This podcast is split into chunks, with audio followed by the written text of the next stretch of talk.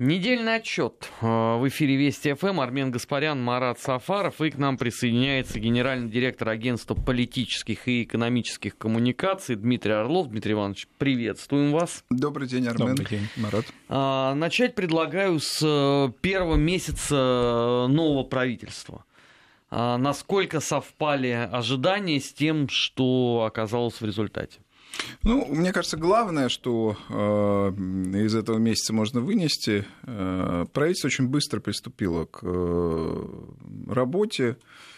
Да, поначалу буквально там э, в течение э, там, трех дней еще не было биографий э, членов кабинета, но затем это сменилось достаточно быстрым переходом к э, оперативной работе. Особенно, конечно, это касается таких, э, так сказать, зубров, хотя они не занимали даже министерских постов, как Хуснулин а, или Чернышенко, вот, э, ну и, так сказать, э, вице-премьеры, в том числе аппаратные, значит, вполне бодро, так сказать, работают, премьер-министр заслуживает э, так сказать, в экспертной среде вполне э, так сказать, позитивных, адекватных характеристик. Он успевает действовать в политическом поле, начиная взаимодействовать с Единой Россией, например, вот это было на послед... в последней неделе весьма заметно. Так что, ну, во-первых, штатно, да, ничего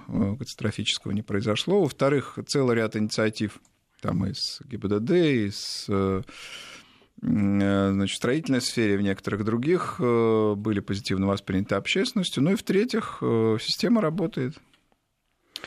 Я обратил внимание, что э, резво снизились э, разговоры вокруг правительства. Ну, не является секретом, да, что целый ряд министров прошлого кабинета вызывал ну, повышенный ажиотаж у нашей, так сказать, либеральной общественности. Они дня не могли прожить, чтобы хоть о ком-нибудь из них не сказать. О нынешнем э, составе правительства они вообще не говорят. У них единственное, вот, что вызывает интерес, это э, вопрос, э, каким образом э, складывалось состояние Мишустина. Вот уже даже ведомости это все разобрали, но тоже издание, ну, совершенно точно ближе, наверное, к либеральным кругам. И все равно истерика продолжается. Ну, капитан Мишустина достаточно прозрачная история, мне приходилось это комментировать, и, так сказать, это связано с э, нахождением премьер-министра в качестве одного из руководителей инвестиционной компании, так сказать, достаточно известной. Ну вот, ну можно спорить о том, так сказать, был ли велик э, уровень его дохода тогда, но в любом случае этот доход был легальный, он был декларирован, а, он был затем инвестирован э, в другие активы и принес, так сказать, доход. Да, премьер-министр специалист в области экономики в состоянии адекватно, а, заработать, б, инвестировать свои средства. Ну, сказать, э, а, я думаю, это э, основание для многих, в том числе для меня, например, доверять ему, заработал сам, так сказать, сохранит и заработает и, и для нас. Но вообще кабинет сбалансирован, э, есть деятели динамичные, так сказать, э, известные там в своих отраслях и на, на своих направлениях. Есть, так сказать, традиционный костяк, который остался неизменным а, так сказать, из предыдущего кабинета, и э, такие деятели, как Антон Силуанов и Татьяна Голикова, они позволяют кабинету сохранять так сказать, известную стабильность. Ну а то, что так сказать, Белоусов, вице-премьер прорыва, так его, наверное, да, можно назвать, человек, который отвечает за э, резкое усиление работы по национальным проектам. И, собственно, Путин сказал об этом в своем интервью, да, что были люди в администрации, которые готовили нечто, а потом переместились в правительство, это логично. Ну так вот, он не курирует деятельность э, Министерства финансов оперативную, и а, в, это, в, это, в этом благо, а, потому что Силуанов достаточно опытный, компетентный, адекватный так сказать, человек, который в состоянии как раз эту сферу контролировать. Так что разговоров о правительстве, во-первых, и не должно быть, это особенно, это, это структура, которая работает в регулярном режиме. Ну и, собственно, мы видим, что Э, действительно, да, благожелательная атмосфера вокруг кабинета и довольно спокойно э, правительство работает. Каких-то срывов, каких-то неадекватных э, сказать, действий за это время не замечено. Правда, нет и какого-то всплеска народной любви да, сказать, отношение к правительству довольно сдержанное, примерно на том же уровне, что и к предыдущему составу кабинета. Но это, мне кажется, связано с тем, что, собственно, правительство — это исполнительный орган во всех смыслах. Исполнительный по Конституции, э, вершина исполнительной власти, исполнительный в смысле в отношении к президенту, да, у нас всегда, так сказать, там, э, император, э, там, генеральный секретарь, как ПСС вообще партийный орган, а не президент, они, так сказать, на них, в них концентрировалась. Высшая власть, а все-таки правительство это исполнительный орган, к ним а, с них другой спрос и к ним а, другое отношение, несколько более скептическое, чем к высшей власти. Так что ничего здесь э, удивительного я тоже не вижу. Но здесь еще надо же учитывать то обстоятельство, что тот интерес э, к правительству, который, по идее, э, должен был быть, он, по сути, сейчас перешел э, в Ниву поправок к Конституцию, ну, о которых все спорят. Да, да. А, оживление не стихает, а, прогнозов э, великое множество, кто уже только по этому поводу не выступил. Хотя вот э, интереснее всего, на мой взгляд, то обстоятельство, что те, кто больше всех галдит по поводу того, что никакие поправки вообще в Конституцию не нужны, эти же самые люди до этого рассказывали о том, что надо поменять и как можно больше. Ну, э, общий, так сказать, мой подход заключается в следующем. Нужно отделять э, и очень тщательно отделять те инициативы, с которыми выступил президент, э, а они основаны, собственно, на двух китах. Это социальные поправки, да, значит, социальные поправки и, так их можно назвать условно, балансирующие поправки по, значит, полномочиям органов власти. Э, в Конституции и по так сказать, некоторому сдерживанию э, власти президента. Вот. Надо отделять эти поправки от э, огромного множества инициатив, э, которые поступили значит, что называется, с мест от различных политических субъектов. Я, кстати, считаю, что такая спорная, не будем говорить там о негативных последствиях, но спорное решение вот о продлении срока сбора поправок, это э, может к позитивным э, следствиям и не приведет. Да, Конституция СССР 1977 года там поступили десятки тысяч поправок, но они были определенным образом, так сказать, подготовлены, даже, можно сказать, инспирированы. Э, вот, там была система обсуждения определенная. И они как-то были не открыты для обсуждения, мягко говоря. Почему не открыты? Выступали, так сказать, на трудовых коллективах люди выступали. Ну, в, с каким-то протокольными, в, в, партийных, в партийных органах. Нет, это Ну, было... Твиттера и Телеграмма не было. Да, это, это была... Нет, это была, была публичная, конечно, история, но она была, безусловно, срежиссирована, и э, Значит, э, конечно, э, ничего подобного, так сказать, там изображать или копировать, так сказать, не нужно. Нужно учитывать только реальные поправки, реальные инициативы, которые выдвигают реальные субъекты политического процесса. В идеале, на мой взгляд, а, сказать, должны, быть, должны остаться те поправки, которые предлагал президент, ну, еще, может быть, несколько, а, значит, наиболее значимых. И в этом смысле, конечно, на Крашенинникова и Клишеса, как э, организаторов работы рабочей группы, э, ложится наибольшая, конечно, ответственность за э, сбор, так сказать, систематизацию, ну, что называется, отделить зерна от плевелов. Вот это, наверное, главная задача. А, на этой неделе в честь 20-летие, получается, да, если с 2000 года, первого прихода Путина на пост э, президента, это же в марте 2000 В марте 2000 года, да. А, началась серия интервью, э, которые тассовцы готовили. И вот э, первые ролики появились, и один был посвящен э, взаимоотношению с э, Дмитрием Анатольевичем Медведевым, и в частности Путин там отвечал на вопрос, насколько там рассыпался тандем или нет, потому что это был, видимо, один из самых обсуждаемых вопросов. А второй ролик был посвящен Украине, и вызвал э, немало э, странной какой-то реакции у людей, хотя вот, на мой взгляд, э, Владимир Владимирович что повторил там ровно то, о чем он говорил на протяжении там, последних пяти лет. Просто здесь это было спрессовано условно в 20 минут по теме. Ну, по поводу Украины, я соглашусь с вами в том смысле, что тезис президента, что вместе Россия и Украина, ну, можно еще добавить члены Евро, точнее не члены, а участники Евразес и вообще, вот, так сказать, этого большого нашего поля э, постсоветского, они в случае своего единства, как рынок, как игрок, как, э, значит, пространство, да, естественно, представляют собой серьезную, ну, собственно, конкурентную угрозу. Понятно для кого? Для Евросоюза. Вот. Без Украины, конечно, э, возможность широкого рынка вот этого э, восточноевропейского, да, восточноевропейского, отчасти азиатского, да, она, конечно, уменьшается, эта возможность. И Путин справедливо сказал, что если бы эта возможность была, то достигнута, то, соответственно, значит, были бы возможности, а так э, идет игра на, собственно, то, чтобы не допустить появления этого единого конкурентного игрока. Но это вызвало, так сказать, вопросы уже на Украине различные, и значит, канцелярия президента Украины заявила, что э, значит, не нужно руководствоваться собственными амбициями, ну, адресуясь, так сказать, конечно, к позиции президента России. Я полагаю, что э, немало есть на Украине политиков, которые понимают, что э, здесь, так сказать, в Евразес, на этих рынках значит, Украина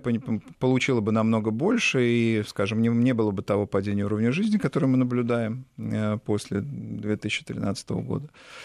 И много чего другого бы не было. Да, и ожесточение, которое мы в этой стране наблюдали э, на этой неделе, катастрофического просто ожесточения нравов. Да, ничего бы Средневекового, этого... можно сказать. Да, ничего бы, так сказать, этого не было в случае, если рынок был бы общий и другой. Вот.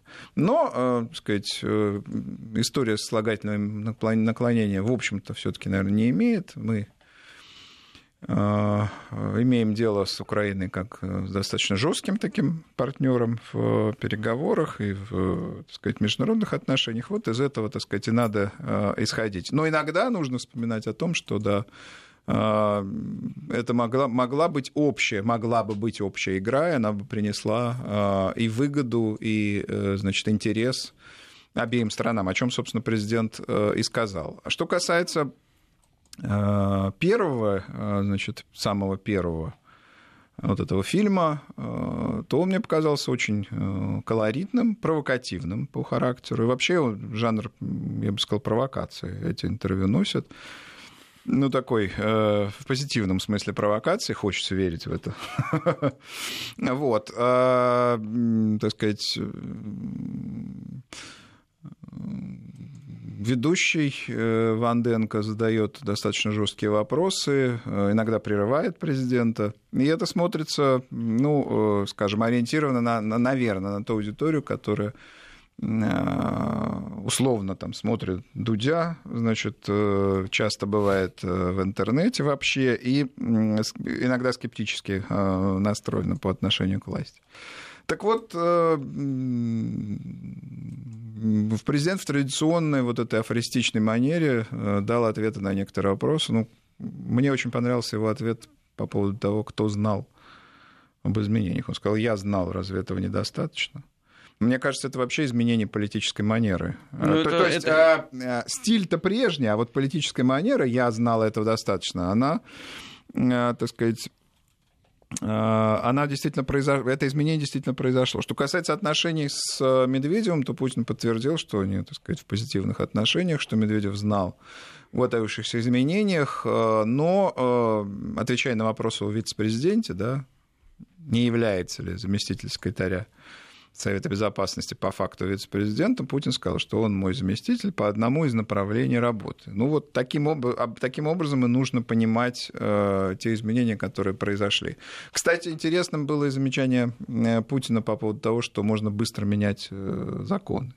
Если в них есть люки, да, пустоты, то люк можно закрыть. Речь шла о, о значит, э, полномочиях заместителя секретаря. Совета Безопасности. Ванденко спросил, почему же назначался Медведев на пост, который был законодательно не введен, а почему, так сказать, закон не был а, принят, а, и Путин объяснил, что, собственно, всегда можно, если закона нет, всегда можно, так сказать, инициативно а, его принять. Еще раз подчеркну, манера иная, совсем иная, чем общались с Путиным представители государственных каналов – Вот. В ней много провокаций, агрессии и готовности, ну, так сказать, готовности вести жесткий диалог со стороны, я имею в виду агентства ТАСС и его интервьюера. Но полагаю, что Путин же ответил, и, так сказать, в течение долгого времени, и, так сказать, этот проект разделен на 20 серий, посвященных ему 20-летию. Это значит, что Путин готов менять, менять политический формат и меняться, и то, что он готов к жестким вопросам и жесткому диалогу. В том числе, косвенно, конечно, со стороны тех сегментов, тех, э, той части населения, которая, возможно, недовольна его политикой или скептически относится к тем или иным решениям. Он готов со всеми разговаривать. Когда Путин сказал, что я знал, ради этого недостаточно, он разрушил старания сотен людей по воздвижению могучих конспирологических Конспиролог, теорий. Конспирологов, да, конечно, конечно. Конспирологов всегда много, и, так сказать, вот и на этой неделе тоже Пресс-секретарь президента а, дал вполне ясный ответ э, тем, кто боится, и тем, кто строит конспирологические теории. Путин в начале срока, а не в конце сегодня. Это важный момент. Да, тем, кто обсуждает э, возможности его ухода, перспективы его ухода, страхи граждан в связи с уходом. Страхи всегда есть. Потому что есть, э, значит, большинство населения, которое ориентировано на президента. Ну, эти же страхи подогреваются. Если зайти в интернет, вы с удивлением обнаружите, что у нас оказываются э, в сентябре выборы в Государственную Думу, да, которые, да. возможно, совместят с выборами президента. И победитель на них уже известен. Это создатель там движения за новый гиперкоммунизм. Ну, да, тут да, любой да. человек Значит, не подготовленный а, разведет руками. Страхи, во-первых, есть естественные. Страхи есть всегда, а, потому что люди э, привыкли к стабильности и не хотят ее потерять. Кто бы там ни говорил, треть поддержке любой власти. Треть — это, так сказать, люди, которые любят стабильность, спокойствие, определенные правила игры и так далее. Путин ассоциируется именно с такими ценностями, и люди терять Путина, ценности, которые он защищает. Он, кстати, говорил о целях развития много и на неделе вот в этом интервью ТАСС. Вот, те, те цели развития, которые он формулирует, те, так сказать, завоевания, да, ну, в широком смысле. ведь присутствуют не только материальные, да, какие-то ценности людей, ну, и социально но именно социально-психологические. Социально-психологические, да. конечно, атмосфера, определенное спокойствие и так далее. Все это есть. Но есть, вы совершенно, Армен, правы, есть и те, кто страхи подогревает, кто на них, так сказать, играет и пытается значит, э, ну, так сказать, показать, что обстановка более нервозная, чем она есть на самом деле. И эту игру, этой игре, значит, дал ответ э, пресс-секретарь президента Песков, который сказал, Путин в начале своего срока, не в конце. А, предстоит еще большая работа, 4 года еще, так сказать. Надо на самом деле э, думать о том, так сказать, чем это пове... что это будет за повестка, которую Путин будет реализовать, чем она будет наполнена. Здесь большая роль правительства, конечно. И вот когда Путин говорит о национальных целях развития, он говорит о будущем. И мы должны тоже, наверное, э, сказать, если говорить о некой миссии, там, может, экспертного сообщества, там, мы должны думать о будущем, о будущем с Путиным, о будущем значит, э, политических проектов, о будущем системы, которая сейчас меняется. Она же меняется ради будущего а, не, э, так сказать, ради, ради разложения. Да? Значит, нужно думать о будущем различных социальных слоев, как они будут адаптироваться к изменениям. Нужно буду, думать о будущем регионов. Они разные, по-разному адаптируются к ситуации. Вот. Э, нужно думать о том, как выводить там, я не знаю, российские товары на внешние рынки и думать о брендинге этих товаров. Нужно думать о брендинге регионов. Нужно много, думать много о чем, что, собственно, вот э, президент и э, э, сказать, обобщил этой формулой национальные цели развития. То, что он об этом сказал, тоже говорит о том, что именно о будущем значит, он и думает. А торговать страхами – это последнее дело. А, власть с этой точки зрения сегодня в значительной степени открыта, потому что пресс-секретарь э, президента Дмитрий Песков, ну, чуть ли уже не в формате каждый день дает э, в том числе ответы на те вопросы, которые а, ставят журналисты, э, которые в определенном смысле ретранслируют ну, некоторые вопросы или ожидания общества. Количество фейков при этом меньше не становится. Вот два последних дня рассуждают про ВИЧ. Это, я так понимаю, еще такая ответная реакция на фильм Дудя, на приглашение Дудя в Государственную Думу, хотя надо сказать, что проблемой ВИЧа занимался совсем другой э, небезызвестный деятель, это я имею в виду Красовского. А теперь у нас все вдруг стали специалистами по ВИЧ-инфицированным. Ну, возможно, это происходит на фоне коронавируса, возможно, действительно на фоне, э, так сказать, медийной активности э, и сетевой активности, которая была связана с фильмом. Э, Дудя трудно сказать, но э, э, легко предположить, да. Э, вот. Я думаю, что э, вообще, так сказать, есть ответственность, конечно, медиа за, э, за социально-психологическую ситуацию в стране, за те самые страхи, которые иногда появляются, ну, скажем, на фоне коронавируса. Если бы коронавируса не было, то, наверное... Его надо было придумать. Нет, я не об этом. Навер... Другое, наверное, не, не, не произошла бы эта история с, э, со СПИДом. Вот. Э, понимаете, есть люди, их, их сейчас много, и вот Дудь принадлежит к их числу, э, которые действуют в логику «давайте потрогаем». Как он ведет свои интервью? А вы что? А как? Ну, расскажите, там, и так далее. И э, эта манера, она, э, как вам сказать, по, готовность прикоснуться э, к чему угодно, или даже не прикоснуться, а так с интересом потрогать, как ребенок. Да, вот она э, э, на самом деле травмирующая может быть. И мы наблюдаем как раз эту травму массового сознания сейчас. Э, в общем, нужно, так сказать, э, аккуратнее и щительнее, что называется, понимать, ну, понимать, осознавать э, свою ответственность перед обществом. Ну, для многих это миссия невыполнима, в принципе. Ну, миссия невыполнима. А многие работают в обратную сторону. Да, да, да. Ну, это отдельная да, вообще песня. Недельный отчет э, в эфире Вести ФМ. Э, у нас в гостях генеральный директор агентства политических и экономических э, коммуникаций Дмитрий Орлов.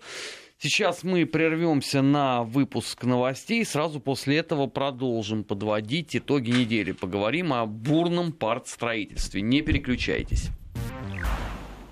17 часов 34 минуты в российской столице. Недельный отчет в эфире Вести ФМ. Армен Гаспарян, Марат Сафаров. И у нас в гостях генеральный директор агентства политических и экономических коммуникаций Дмитрий Орлов. Дмитрий Иванович, ну, на этой неделе все взялись обсуждать а, партстроительство. Потому что, с одной стороны, Шнуров изменил своим десятилетиями формируемым принципом по поводу выборов э, вступил в партию роста и сказал, что, ну, по крайней мере, однопартийцам скучно не будет. А, на следующий день после этого певица Валерия объявляет о том, что она будет создавать политическую силу, которая будет защищать э, права женщин, а, в том числе контактировать с депутатом э, Государственной Думы Оксаной Пушкиной. И теперь все гадают, кто еще из музыкантов, деятелей э, шоу-бизнеса, журналистов будет привлечен к предвыборной кампании 2021 года. Ну, со Шнуром действительно история интересная. Э, как поется в одной из его песен, ловил я много, ловил я разных, я знаю клевые места. Вот, э, значит, наконец, ну только ты, рыба моей мечты. Неужели рыба мечты э, Шнурова — это партия роста, которая значит, не только не преодолела барьер на а, последних, так сказать, выборах, а кандидат ее там символическую совершенно набрал а, долю голосов, ну и вообще, так сказать, значимым участником политического процесса она не является. Я думаю, поймали это здесь скорее самого Шнурова. Вот. вот. И, э, так сказать, он должен будет, будет да, принести э, партии серьезный успех на выборах или, собственно, Похоронить а, ее окончательно. Ну, или похоронить ее окончательно, или показать, что не так он э, силен и э, заметен. Я считаю, что из всех э, недавно появившихся наших, так сказать, новых, так их назовем, политиков, а это, так сказать, Макаров, Танчики, Прилепин за правду, э, Валерия, сказать, трудно сейчас пока сказать за что, и... Ну, значит, как, за женщин. За женщин, да, за женщин России. И, э, значит, вот Э, Шнуров за всех, да, Трудно пока сказать, э, какие будут перспективы у них. Но, на мой вот взгляд, субъективно Шнурова, они э, побольше, с учетом значительного значит, интереса к деятельности его группы, значительного числа фанатов. Хотя фанаты в политическую поддержку не переплавляются зачастую, и это мы много раз... Фанаты отдельно, избиратели отдельно. Да, наблюдали, конечно. Это раз, разные категории, так сказать, населения. Но вот по моей субъективной оценке Шнурова шансов больше. Если же говорить о том, что это за этап, я бы назвал его этапом карнавализации. Такой этап, так сказать, мы наблюдали и в президентских выборах 2018 года. Он, он происходил в октябре-ноябре 2017 года. Тоже там заявился, кто только не заявился о желании баллотироваться на пост президента. И вот из этого карнавального этапа тогда а, в этап реальный перешла только Ксения Собчак. А и, и, она, и она набрала очень незначительную, по большому счету, долю голосов. Вот. Не слишком ли? Не слишком ли рано они стартовали? Ну, если выборы в сентябре 2021 года, ну, полтора года на карнавал это тумач. Это даже не бразильский ну, карнавал. Но все-таки это же парк В декабре. А, да, в дек... тем более, да, в декабре. А, значит, э, нет, нужно же партии А создать, Б создать региональное отделение, значит, э, ну, что-то показать на региональных выборах так сказать, товар-лицо. То есть, Нет, в отличие как... от президентских, нужна какая-то инфраструктура. Да, нужна, внизу. так сказать, история. Сейчас у нас э, э, близка ситуация с европейскими странами в том смысле, что ни, из ниоткуда ничего не возьмется. Нужно, так сказать, иметь какую-то историю. Вот. Я скептически оцениваю все эти организации, э, всех выдвиженцев, но вот подчеркну, за исключением, пожалуй, Шнурова, вот. Я думаю, что у партии, которую он возглавит, с учетом того, что у нее есть региональное отделение, постоянный бэкграунд, ну и потом, значит, э, собственно, это сеть, это сеть уполномоченных по бизнесу да, при президенте. Плюс его телевизионная узнаваемость. Плюс узнаваемость. Я думаю, что условный там трехпроцентный сказать, барьер партия преодолеть может, а значит, э, сможет рассчитывать на государственное финансирование. Это вот мой прогноз. Но для этого все фанаты должны консолидированно прийти и проголосовать на выборах. А у меня есть сомнения на этот счет, потому что 2012 э, год, э, когда вокруг Прохорова был, например, Андрей Макаревич, у которого фанатов-то ну побольше было на тот момент, Но чем Прохоров у Шнурова. получил-то приличный результат-то. Но Он тем не менее, далеко не все фанаты Макаревича встали и пришли на избирательный Нет, это участок. По, это понятно. Но по, по моим ощущениям, Шнуров-то, ну, так сказать, как массовая фигура, он покрупнее Макаревича. Макаревич все-таки более элитарен, на мой взгляд. Ну, тоже его нельзя назвать элитарным исполнителем, но он более элитарен, чем Шнуров. И более, при всем уважении к его фанатам, возрастная у него аудитория. Да, а Прохоров э, — это более крупный деятель, чем Титов, несомненно. И там, э, конечно, от него в большей степени зависел его результат, чем от, э, так сказать, Макаревича. Вот. Здесь надеются они на что? Что, так сказать, сыграет синергия некая, известная Шнурова и Значит, вот энергия, да, некая региональных отделений партии рост, а вообще это структура, которая действительно существует. А, ну, посмотрим. Я э, еще а раз как, говорю... Дмитрий Иванович, женская повестка? Полон Она скепсиса. Будет а? работать у нас женская повестка? Ну, у нас была когда-то. Вообще, вот эти, э, э, значит, нишевые партии, ну, они все у нас нишевые, да, но нишевые в смысле социально-профессиональные. Они у нас всегда были э, востребованы. Давайте вспомним партию «Женщины России», которая получила приличный результат, аграрную партию, которая в Думе в 90-х годах получала неплохие результаты. Вот, и, в принципе, э, никто не мешает войти в ту же реку, так сказать, дважды. Но я сомневаюсь, что Валерия подходит для этой роли. Все-таки здесь видится женщина такая сказать, серьезная. Такая молодая Лахова. Ответственная. Да? Не, ну Лахова сейчас в сайте Федерации. Или даже не молодая Лахова. Ну, а, нет, видится, так сказать, какой-то деятель, может быть, там, не знаю, профсоюзного движения, социальная какая-то ну, социальная сфера, э, значит, женщина ассоциирующаяся. Все-таки зазор между шоу-бизнесом и избирателем. Конечно, из сферы науки, образования, как мне кажется но не а, Валерия. Не Валерия. А, да и вообще, мне кажется, у нее узнаваемость, она имеет остаточный, можно так сказать, характер. Она, так сказать, при том, что она известный исполнитель, понятно, и популярный, но... А, но не на пике она. Она не на пике, совершенно верно. И давай, если мы сейчас попытаемся определить ее аудиторию, да, которая на нее ориентируется, ну, это некая часть э, значит, э, слушателей там, в аудитории 50+, далеко не лидирующая, наверное, часть. В общем, э, по поводу Валерии у меня меньше значит, каких-то ожиданий, тем более тот же Шнуров, его популярность, активность, она, так сказать, монтируется, а, консолидируется с известной и существующей сетью. Валерия же будет делать это с нуля. В общем, мой прогноз, хоть какие-то шансы на преодоление 3% барьера, не 5, есть у теперь. И потом у Валерии нет частушек на да. злобу дня. Есть у партии рост, а у Шнурова нет. Ну, Шнуров, видите, он тоже был вынужден уже э, в некотором смысле потерять или ограничить свою идентичность. Да, он же там удалил часть текстов э, со своего сайта. А это же...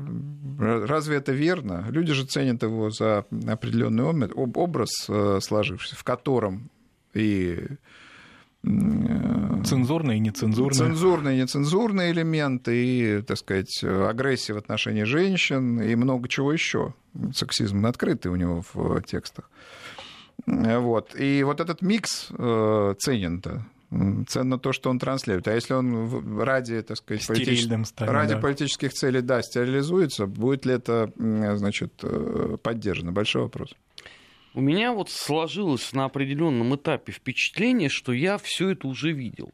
Потому что э, Шнуров... Да мы вообще в эпоху постмодернизма живем. Все, все, все, все давно э, видели. Шнуров да. и партия Рост это такой аналог э, Союза правых сил 2, потому что Прилепин это некий аналог партии Родина образца да, там, да, да. сколько это там уже получается, 18-летней давности. Нет, ну со Шнуровым, по-моему, никаких прямых аналогий нет. Ну это какой? Вот Союз правых сил. Э, помните, Но когда вот они было... шли на выборы 99-го года, помню. какой там был десант этой акции у них молодежи? Сложная была, ты прав.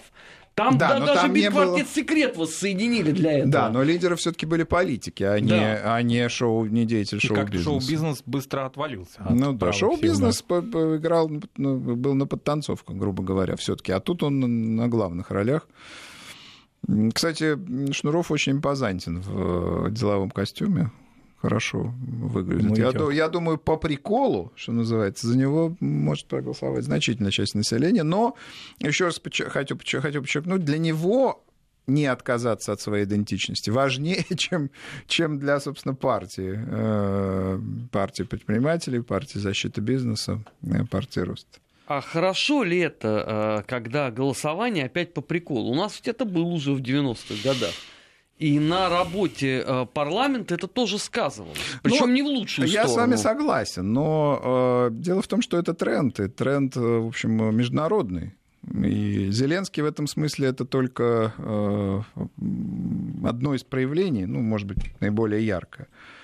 Вот, и, так сказать, э, Шнуров в этом смысле вполне, так сказать, востребованный персонаж. Я не исключаю, кстати, что в будущем мы увидим и, и других персонажей, еще выдвигающихся и выдвигающих довольно активно. Ну, гипотетический Ургант или, значит, некоторые другие э, фигуры, вот, они вполне были бы востребованы и, и могли бы собрать даже больше голосов, чем, чем скажем, Шнуров. Что, теперь э, все уходят в политику? Нет, не все. Я к тому, что тогда, тогда и там, где будет э, спрос, там обязательно будет и предложение. Если бы спроса не было, э, Шнуров не оказался бы во главе списка партии роста. Значит, если звезды зажигают, значит, это кому-то нужно. Ну что его теперь э, при избрании в комитет э, Госдумы по международным делам, чтобы он Госдепартаменту отвечал на, так сказать, великом э, языке? Ну, тут же много вариантов. Он может и не пойти в Госдуму, сдать мандат. Он может пойти, но, так сказать, выступать в той же роли, в какой выступал когда-нибудь, когда-то знаменитый э, депутат из э, ЛДПР. Митрофанов? Нет, нет. Марычев? Марычев, да, вот в этой, допустим, роли какого-то такого инфантерибль. Ну, это же было характерно для 90-х годов. Ну что же, у нас такой откат туда? В эпоху того парламентаризма? Ну, э, карнавализация, вот эта, так сказать, э, большая раздробленность политического процесса, она, в общем, э, я думаю, будет отличать российскую политику спустя какое-то время.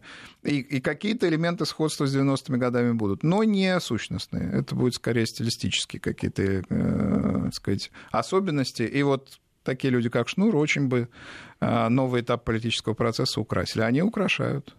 Нашу жизнь. Да. Особенно на фоне того, что в Соединенных Штатах уже заговорили, что мы уже совершенно точно вмешались в выборы 2020 а, года. Единственное, я запутался в показаниях, потому что какие-то американские СМИ говорят, что мы продолжаем поддерживать Трампа, а другие заговорили о том, что, ну, поскольку Сандерс известен левыми взглядами, то у него наверняка уже будь-будь с Россией налажен. Ну, Сандерс сегодня в истерику впал, что не нужно меня поддерживать, он сказал. Ну и, и что? Почему он впал в истерику через два дня после того, как ему это предъявили? У него что за замедленная реакция? Ну, возраст, Армен, уважай возраст.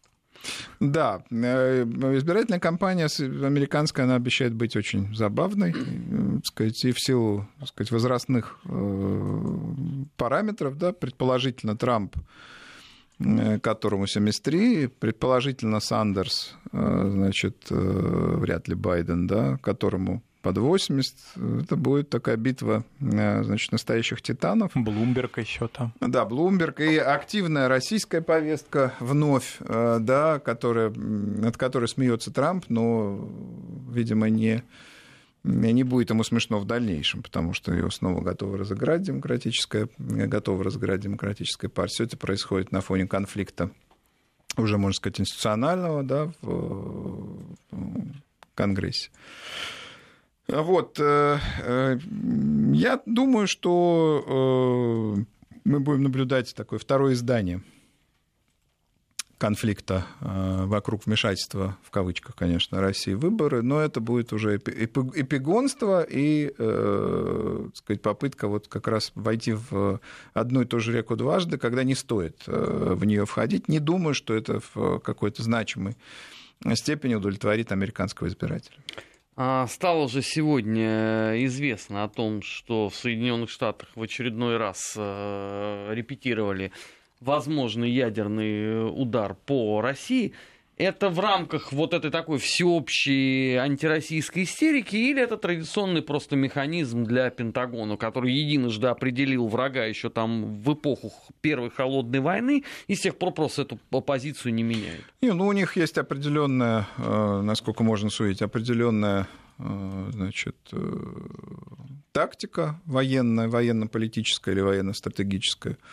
И, собственно, они эту тактику не меняют. И если так сказать, Россия считается основным так сказать, противником, то и вот разыгрывается тот, тот вариант э, военного противостояния в Европе, который кажется вероятным. Вот. А вероятным кажется э,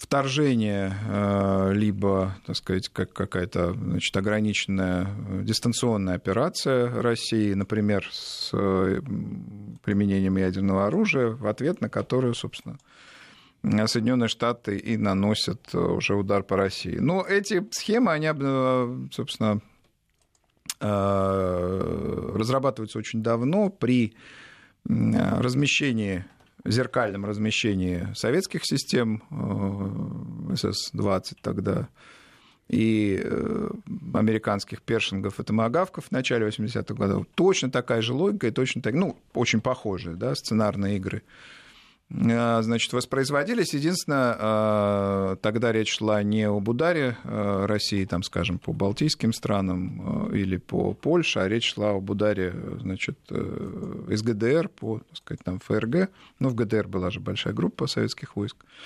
сосредоточена. Вот. Но типологически, принципиально, это была все та же схема. Советы, так сказать, наносят удар, мы их, так сказать, значит, мы нам осуществляем операцию э, возмездия. Вот, конечно, это не, не имеет э, ничего общего с э, реальными угрозами, которые так сказать, в Европе существуют. Россия не собирается ни на кого нападать, много раз об этом сказать, было заявлено. Речь, речь идет о сдерживании, наоборот, так сказать, давления в отношении нашей страны и обеспечении ее интересов в таких довольно значит, узких сегментах, вот как то там в Сирии, в Ливии, в некоторых еще регионах. Вот, и э, ни о какой, так сказать, там, ни, ни, ни о каком развертывании, э, точнее, ни, ни о каких ударах э, в Европе, в российских, э, насколько можно судить, конечно, э, в российских вот стратегических там документах, в тех значит, предположениях, играх, которые, так сказать, там идут, речи вообще не идет. Так что я полагаю, что здесь вы правы. Американские военные исходят из достаточно традиционных схем, которые были отработаны и которые адаптируются с учетом того, что, значит, э, с учетом нынешних возможностей и так сказать, территориального расположения России и ее, значит, там войск, ядерных арсеналов и так далее. И, конечно, финальная цель это получить от американских налогоплательщиков э, значительные ресурсы на развитие и модернизацию американской армии. На этой неделе опять э, не сложились условно взаимоотношения с Турцией.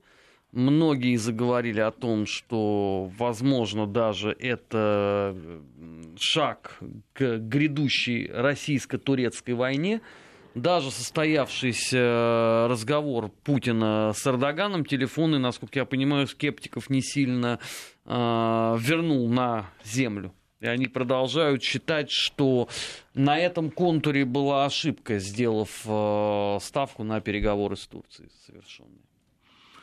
А, на мой взгляд, не стоит э, торопиться с такими прогнозами, как война. Турция это непростой э, партнер, мягко говоря, со своими интересами. И то, что в Идлибе произошло, в общем, значит, свидетельство того, что эти интересы иногда защищаются достаточно жестко, даже, можно сказать, грубо. Интересы Турции, я имею в виду. Вот. И России здесь пришлось, так сказать, артикулировать очень четко, в свою очередь, свои интересы. Вот. Но здесь есть масса вариантов, и э, война, мне кажется, наименее вероятным из этих вариантов. Здесь есть, э, значит, э, перспективы и возможности разграничения все-таки зоны ответственности. Здесь есть и переговоры с участием, э, так сказать, других игроков Франции и Германии. Здесь много чего еще есть, прежде чем говорить о войне. Я не сторонник тезиса, что на переговоры с Турцией не надо было идти. В конечном счете, значит, э, позиции таких э, стран, имеющих такие разнообразные, э, как Турция, и имеющих такие разнообразные интересы на Востоке, как эта страна, в силу хотя бы ее положения, я уж не говорю про историю, там и другие факторы, в общем, э, Турция, на мой взгляд, заслуживала того, чтобы э, быть включенной в переговоры, и, э, так сказать, в общем, ее интересы должны тоже учитываться. Другое дело, что это отнюдь не должно, значит, приводить к проблемы, к проблемам для наших партнеров, ну, прежде всего, для режима Асада в Сирии, и это не должно приводить к ограничению наших интересов. И в конечном счете, э, собственно, военная угроза должна быть э, максимально устранена. Но взаимная риторика как-то, в общем, жесткая. жесткая. Очень жесткая, и не только риторика, так сказать, э, там были действия в Идлибе против сирийских войск, турецкие были действия наших самолетов, нашей авиации против протурецких, это теперь прямо признается повстанцев, да, или боевиков, или вооруженных формирований, э, значит, э, там же в Сирии, и это, эти действия были очень жесткими на грани э, вооруженного столкновения, но столкновение не произошло, и мой прогноз вряд ли произойдет. То есть все-таки разойдут? Да, я думаю, что будут задействованы различные механизмы э, согласования интересов и диалога. Прямого военного столкновения между Россией и Турцией не будет. Это мой прогноз. Даже несмотря на то, что в Соединенных Штатах воспряли духом.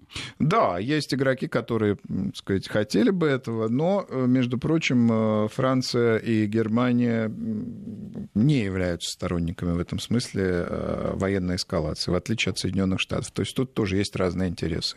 И э, как раз э, э, Франция и Германия говорят о возможности проведения переговоров, а Соединенные Штаты пока в этом смысле ничего не предлагают.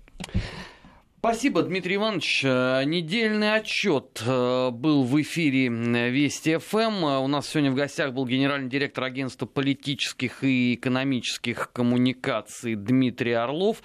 В следующем часе программа «Бывшие» с Алексеем Мартыновым. Будем подводить итоги жизни на постсоветском пространстве. Впереди вас ждет выпуск новостей. Не переключайтесь.